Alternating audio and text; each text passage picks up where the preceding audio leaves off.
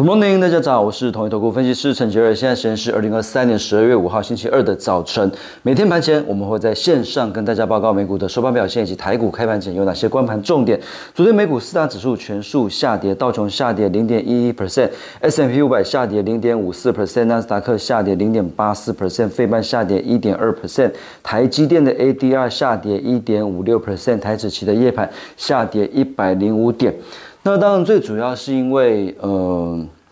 前阵子的一个美股的一个大涨，最主要是因为大家对于市场对于降息的预期，所以昨天其实有解盘的时候，我们就有提到，本来二零二四年大家是认为会降息三码，可是最近已经呃上升到会降息五码，所以大家对降息的预期已经有点异常的强烈。那异常的强烈的情况之下，就是呃有点。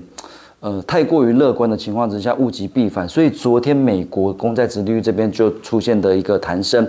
两年期的美债殖利率上升九个基点，来到四点六五 percent；十年期的美债殖利率上升六个基点，来到四点二九 percent。所以昨天美国的股票，尤其是在科技股这边，都出现一些比较明显的一个回档。那当然，这个礼拜哦，就是关注礼拜五要公布的非农就业报告，这个就是说，呃，市场能不能够持续的一个期待降息的一个力道，能够有降到五次这么多的一个很关键的一个数据。所以礼拜五的非农就业报告公布之前，可能。美股或者是台股都还是会比较偏震荡的一个格局。那当然，昨天呃科技股的一个部分还是有一些些的利空，因为科技股的一些大厂，像 NVIDIA，NVIDIA 昨天跌了二点六八 percent。那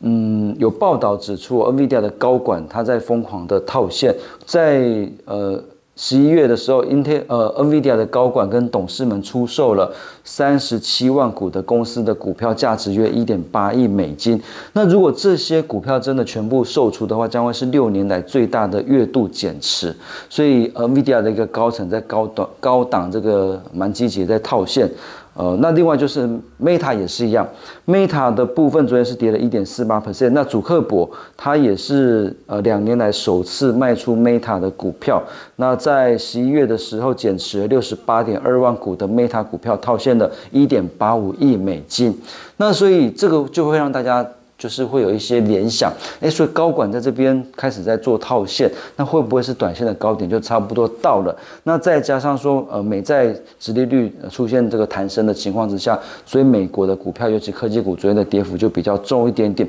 所以台湾台股今天的光盘重点其实很简单，因为昨天美股。呃，台股的这个夜盘大概是跌了一百点左右，大小台不太一样，但大概跌一百点左右。所以今天就是看加权指数能不能够守住十日均线，这个是还蛮关键的。如果守不住的话，那基本上。今天基今天基本上 K D 指标应该就是交叉向下了，短线就要稍微观望。那如果守不住十日均线的时候，那可能整理的时间就会更拉长。所以今天大盘来讲，还是会比较建议先保守一点点。那如果连十日均线都失守的话，那就不排除还会持续的一个修正。所以近期稍微呃比较建议保守，稍微呃观望。那等到大盘出现比较明显止跌讯号的时候，呃再去做一些呃重新的一个布局。年底的行情跟选前的一个行情。短线这边可能会有一些些的乱流，那另外就是在呃最近盘面上还是很一些很强的族群，尤其是当大盘不好的时候，呃像升级股最近表现就不错，那像散装的报价最近涨得非常的多，BCI 的报价近一周的涨幅涨了八十四点二七 percent，那昨天 BCI 这边也还是持续在涨哦，涨了六。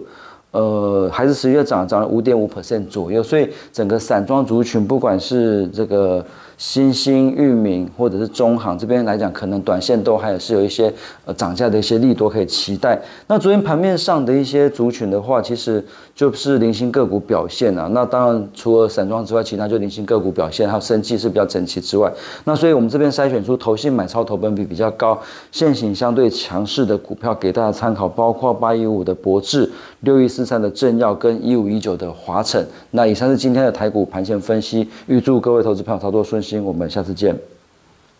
本公司与所推介分析之个别有价证券无不当之财务利益关系，本节目资料仅供参考，投资人应独立判断、审慎评估并自负风险。